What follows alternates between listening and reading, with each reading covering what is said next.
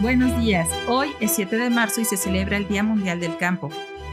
Este día nos recuerda que es necesario reconocer los valores tangibles e intangibles que por siglos han sido custodiados por las campesinas y los campesinos de nuestro territorio. Seis entidades de nuestro país aún conservan población eminentemente rural y por ello también son las principales productoras de una importante cantidad de alimentos frescos que llegan hasta nuestra mesa. Estas entidades son Oaxaca, Chiapas, Hidalgo, Tabasco, Zacatecas y Guerrero.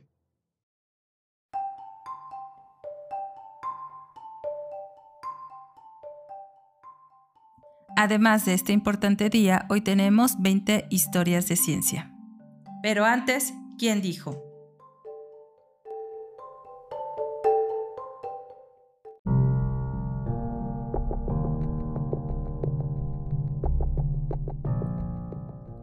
Tienes el día y la noche, el invierno y el verano, los cambios de temperatura, los cambios de sequedad. Estas cosas son acumulaciones históricas. Los sistemas químicos son efectivamente acumulaciones históricas. Así que no creo que haya una receta empaquetada para la vida. Agregue agua, mezcle y obtenga. No es un proceso de un solo paso, es un proceso acumulativo que implica muchos cambios.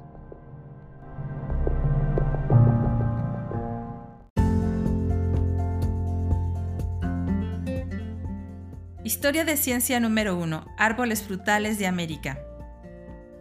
André Michaux nació el 7 de marzo de 1746. Explorador francés, botánico y silvicultor que escribió el primer libro sobre los árboles forestales de América. Después de estudiar con Bernard de Jussieu, a partir de 1779 inició una serie de exploraciones en búsqueda y clasificación de nuevas especies de plantas en Inglaterra, Francia y los Pirineos. Convirtiéndose en cónsul francés en Persia, pudo realizar exploraciones botánicas de tiempo completo allí entre 1782 y 1785. Luego viajó a América del Norte para que el gobierno francés enviara especies de árboles aptas para trasplantar durante la construcción naval. Jefferson le proporcionó cartas de presentación como científico. En 1796 perdió sus notas y especímenes en un naufragio frente a Egmont, Holanda. En 1801, mientras exploraba Madagascar, su salud se deterioró por el esfuerzo y murió de una fiebre tropical.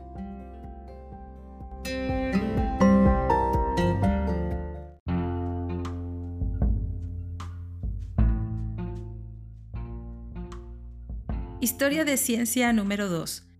La primera fotografía permanente.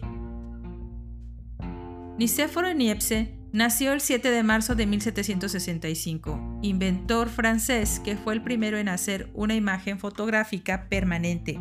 En 1807, junto con su hermano Claude, inventó el pileóróforo, un motor de combustión interna alimentado por polvo de licopodio, aunque nunca fue práctico, el motor pudo mover río arriba un modelo de bote de 2 metros. En 1813, Niepce se había dedicado a la litografía, lo que lo llevó a inventar la fotografía. En 1816 le escribió una carta a Claude sobre un aparato que producía una imagen negativa utilizando un papel recubierto con cloruro de plata fijado con ácido nítrico, Después de más experimentación, en 1826 logró el primer positivo fijo de imagen. Al acercarse a la quiebra en 1829, firmó un acuerdo de cooperación con Daguerre.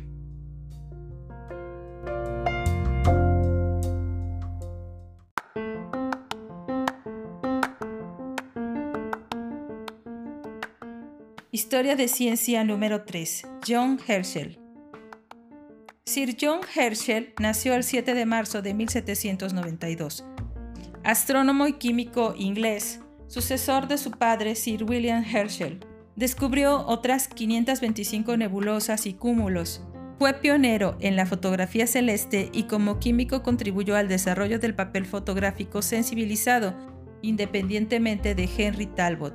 En 1819 descubrió que el tiosulfato de sodio disuelve las sales de plata como se usan en el revelado de la fotografía. Introdujo los términos de imagen positiva e imagen negativa. Siendo diverso en su investigación, también estudió óptica, física y geometría, birrefrigencia de cristales, análisis de espectros y la interferencia de las ondas de luz y de sonido. Para comparar el brillo de las estrellas, inventó el astrómetro.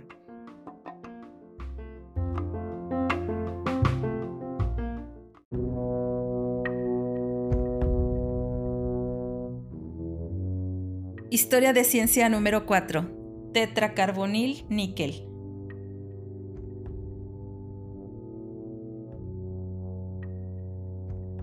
El 7 de marzo de 1839 nace Ludwig Mohn, químico e industrial germano-británico que perfeccionó un método de fabricación de la soda, mejorando el proceso alcalino de Solvay. Mohn ideó un proceso para la extracción del níquel cuando, junto con sus asistentes, descubrió accidentalmente compuestos de carbonilo metálico, mientras investigaba por qué las válvulas de níquel estaban corroídas por el monóxido de carbono. La investigación adicional condujo a la síntesis de más carbonilos metálicos que Lord Kelvin descubrió como metales con alas y el proceso de Mond de carbonilo de níquel. En 1889, junto con Charles Langer, acuñó el término pila o celda de combustible. Ellos intentaron construir el primer dispositivo práctico utilizando aire y gas de carbón industrial para generar electricidad haciendo reaccionar hidrógeno con oxígeno.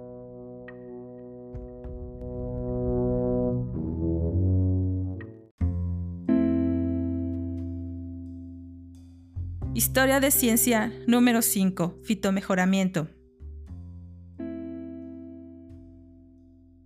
Luder Burbank nació el 7 de marzo de 1849, naturalista y horticultor estadounidense que fue pionero en el fitomejoramiento. A los 21 años produjo la papa Burbank. Así comenzó una carrera de 55 años produciendo prodigiosamente útiles variedades de frutas, flores, hortalizas, granos y hierbas. Tenía la capacidad de detectar y nutrir híbridos que hizo a partir de múltiples cruces de cepas nativas y extranjeras en condiciones de crecimiento adecuadas. Basando su comprensión en sus propias observaciones, creía en la teoría de la, de la herencia de los caracteres adquiridos. Correspondió a otros desarrollar la ciencia moderna del fitomejoramiento basada en la teoría genética, Desarrolló más de 800 cepas y variedades de plantas.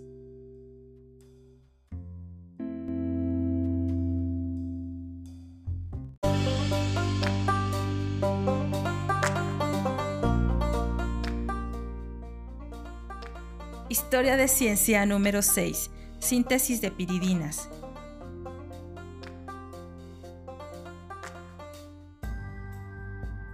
Arthur Rudolf Hansch nació el 7 de marzo de 1857, químico alemán que saltó a la fama a los 25 años por idear la síntesis de las piridinas sustitutas. Estudió la estereoquímica de tales compuestos de nitrógeno y sintetizó la piridina en 1882, el cumarón en 1886 y el tiazol en 1889, y dio una nomenclatura a los compuestos heterocíclicos. Sus investigaciones de los materiales colorantes de trifenilmetano condujeron al proceso en el análisis espectrográfico y también a la teoría de los indicadores químicos, también se destacó por su estudio de los ácidos en el que mostró que sus propiedades dependían de la reacción de un solvente y de la conducción eléctrica de los compuestos orgánicos. A partir de 1907 estudió crioscopía y espectroscopía UV.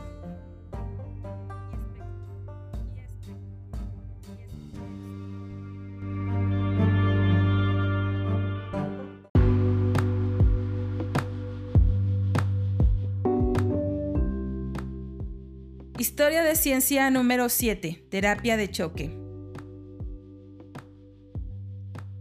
Julius Wagner Jauregg nació el 7 de marzo de 1857, psiquiatra y neurólogo austriaco que hizo el primer uso de una terapia de choque. Investigó las conexiones entre la función tiroidea, el bocio y el cretinismo, una enfermedad que se caracteriza por un déficit permanente en el desarrollo físico y psíquico que va acompañada de deformaciones del cuerpo y de una afectación a la inteligencia. Es debida a la falta o destrucción de la glándula tiroides durante la etapa fetal.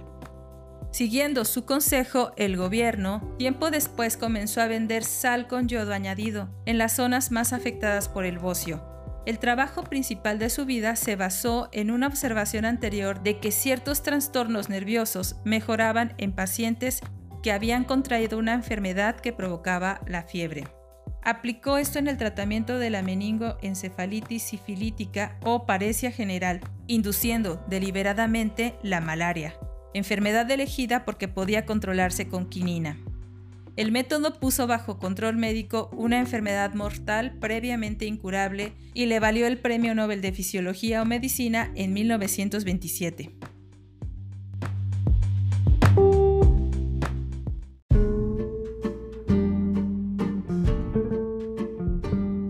Historia de ciencia número 8. La plaga del estaño. Ernest Julius Cohen nació el 7 de marzo de 1869. Químico holandés que investigó la piezoquímica, la termodinámica, la electroquímica, el polimorfismo de los compuestos y la alotropía de los metales, especialmente del estaño. Examinó las diferentes propiedades de los alótropos del estaño. El estaño blanco, que es la forma familiar estable por encima de los 13.2 grados centígrados, y el estaño gris en polvo, estable por debajo de esa temperatura.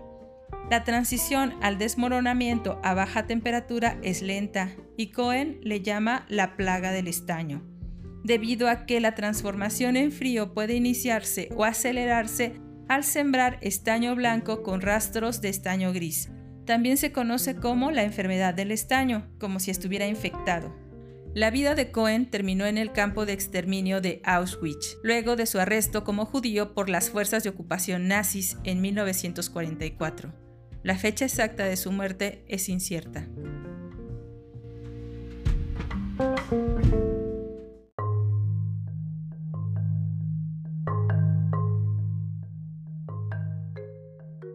Historia de ciencia número 9. Teléfono miniatura.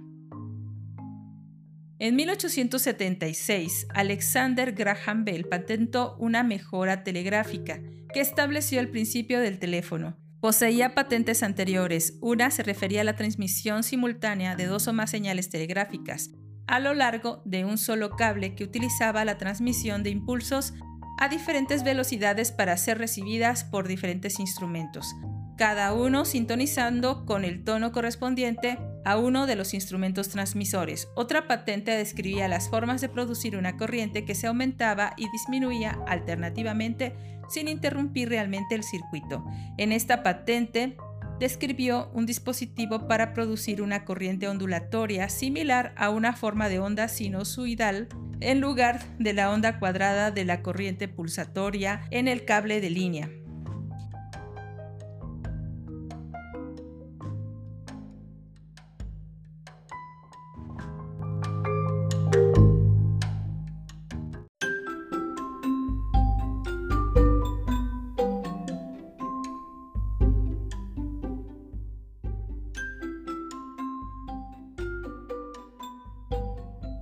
Historia de ciencia número 10. La nebulosa de Orión retratada.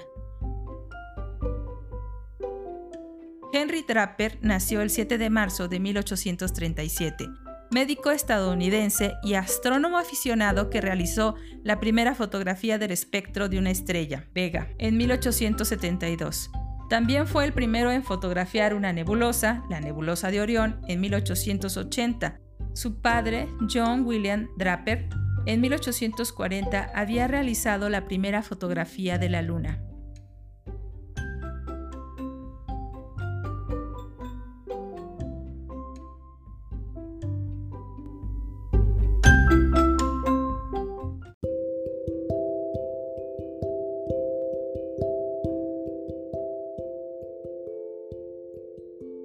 Historia de ciencia número 11. Método Kendall.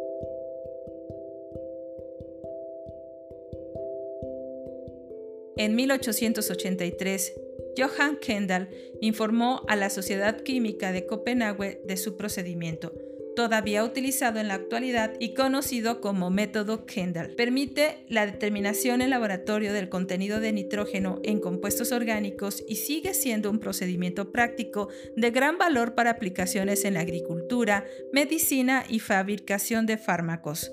Mientras era director del laboratorio de Carlsberg, una institución de investigación de la cervecería Carlsberg, ideó el método para investigar el contenido de la proteína del grano y su transformación durante la fermentación de la cerveza. Su método reemplazó procedimientos inexactos y engorrosos.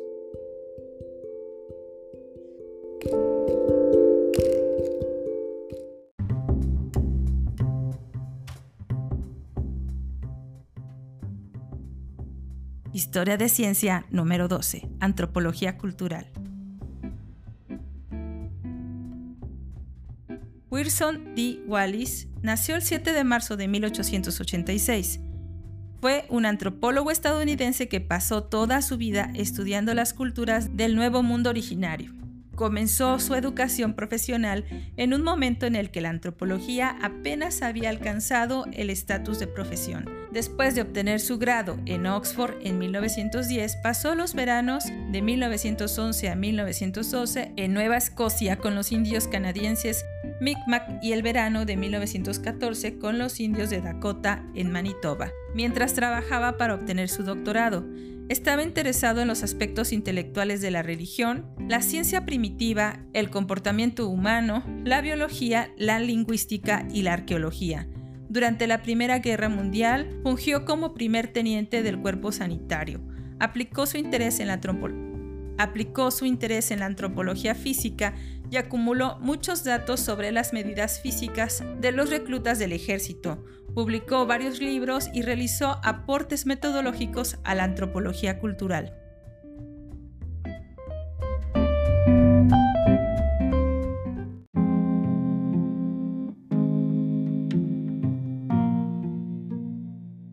Historia de ciencia número 13. Teoría de la estructura del intelecto.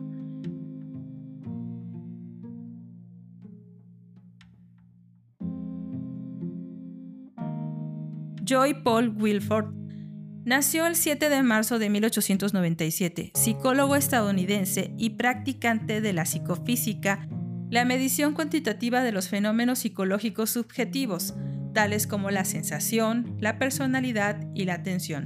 Por ejemplo, utilizó la afectividad relativa del color, el tono, el brillo y la saturación para hombres y mujeres, en la década de 1950, Wilford creó su estructura de tres factores del intelecto. En la teoría de la estructura del intelecto de Wilford de 1959, se considera que cualquier actividad intelectual comprende tres factores separados.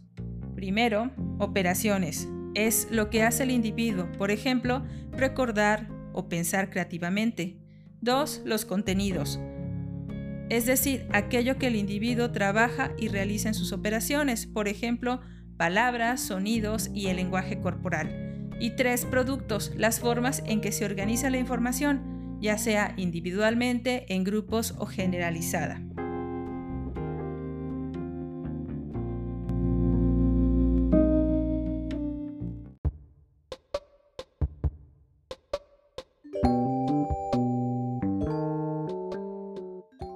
Historia de ciencia número 14.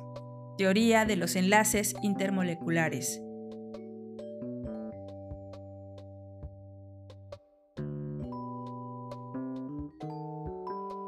Fritz Wolfgang London nació el 7 de marzo de 1900. Físico germano-estadounidense que con Walter Heitler ideó el primer tratamiento mecánico cuántico de la molécula de hidrógeno mientras trabajaba con Erwin Schrödinger en la Universidad de Zúrich. En un artículo fundamental de 1927 desarrollaron una ecuación de onda para la molécula de hidrógeno con la que era posible calcular los valores aproximados del potencial de ionización de la molécula el calor de la disociación y otras constantes. Estos valores predichos fueron razonablemente consistentes con los valores empíricos por medios espectroscópicos y químicos. Esta teoría de la unión química de las moléculas homopolares o teoría de los enlaces intermoleculares es considerado uno de los avances más importantes de la química moderna. El enfoque se denominó más tarde como teoría del enlace de valencia.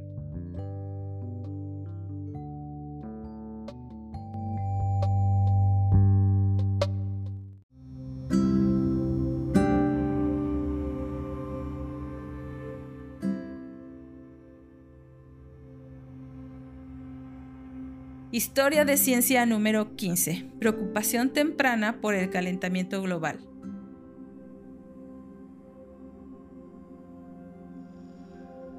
Roger Revele nació el 7 de marzo de 1909, oceanógrafo estadounidense cuyos intereses de investigación se centraban en el estudio del mar con la geografía, la geología, la geofísica y la meteorología.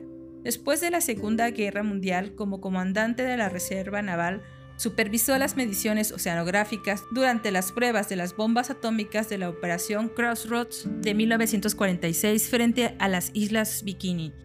Hizo un trabajo pionero en la perforación de las aguas profundas y en la medición del flujo ascendente de calor a través de los fondos oceánicos. Sus estudios tectónicos en el Océano Pacífico ayudaron a avanzar en la teoría de la expansión del suelo oceánico, aunque en 1955 no estaba alarmado por el uso de los océanos como depósitos de los desechos radioactivos, Revele expresó una temprana preocupación por el calentamiento global en 1957 debido al aumento de dióxido de carbono en la atmósfera.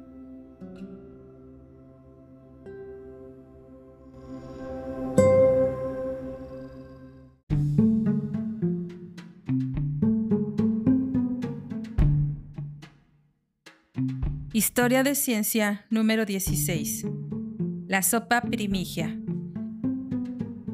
Stanley Lloyd Miller nació el 7 de marzo de 1930, químico estadounidense que realizó una serie de famosos experimentos a partir de 1953 para determinar el posible origen de la vida a partir de sustancias químicas inorgánicas en la Tierra primigia recién formada pasó descargas simulando tormentas eléctricas a través de una mezcla de gases reductores como hidrógeno, amoníaco, metano y agua, que se cree que formaron la atmósfera más primitiva.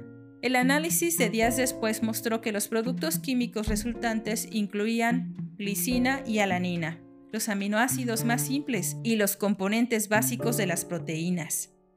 Otros compuestos obtenidos incluyeron urea, aldehídos y ácidos carboxílicos. Así, una sopa pirmigia es la explicación más plausible actualmente aceptada, aunque incompleta, del origen de las complejas moléculas orgánicas que forman la vida.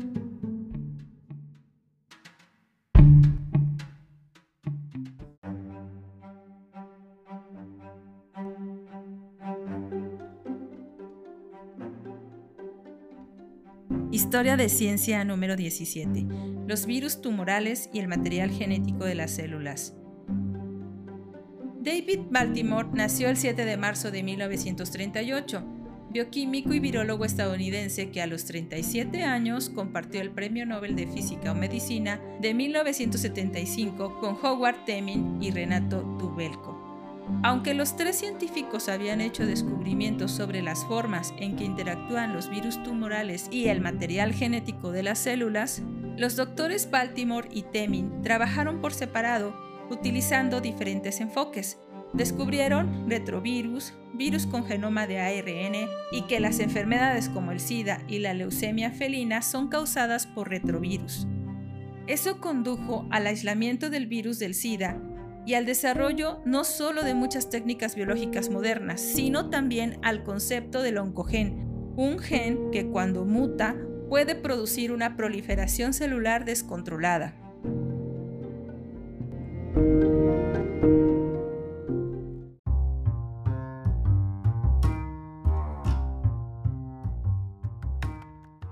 Historia de ciencia número 18. El cometa Halley-Bopp.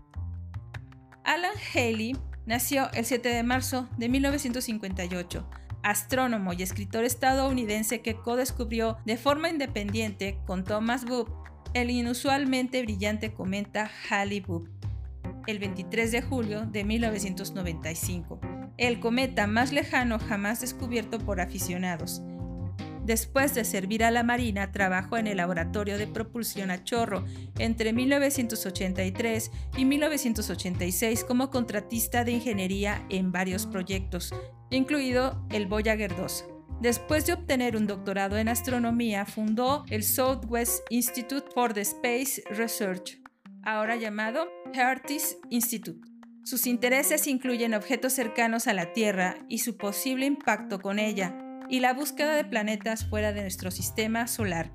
Haley aboga por una mejor alfabetización científica en la sociedad y mejorar las oportunidades de carrera para los científicos graduados, y desarrolla en colaboración internacional proyectos de observación astronómica.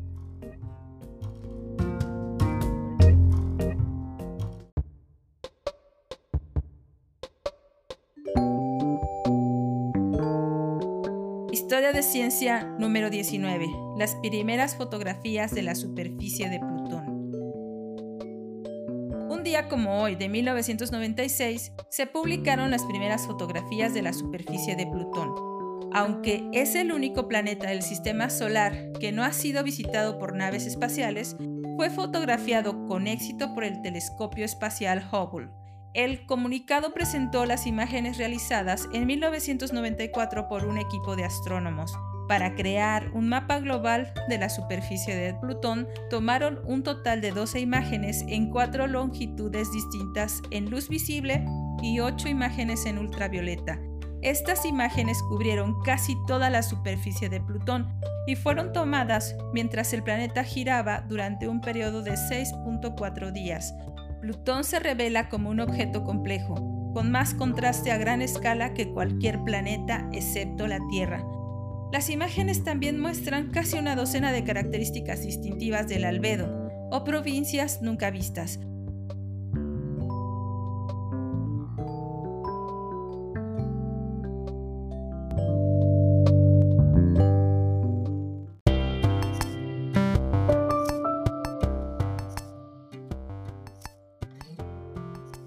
Historia de ciencia número 20. Los anillos de Júpiter. En 1979 los científicos descubrieron un anillo alrededor de Júpiter mientras examinaban las fotografías tomadas por la nave espacial Voyager 1. Los anillos de Saturno se conocían desde 1610 y los de Urano desde 1977.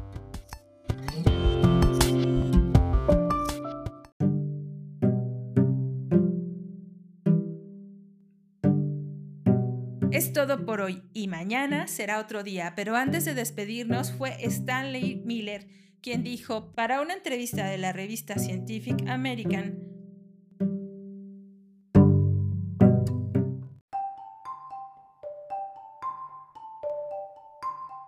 Tienes el día y la noche, el invierno y el verano, los cambios de temperatura, los cambios de humedad. Estas cosas son acumulaciones históricas los sistemas químicos son efectivamente acumulaciones históricas, así que no creo que haya una receta empaquetada para la vida. Agregue agua y mezcle y obtenga vida. No es un proceso de un solo paso, es un proceso acumulativo que implica muchos cambios.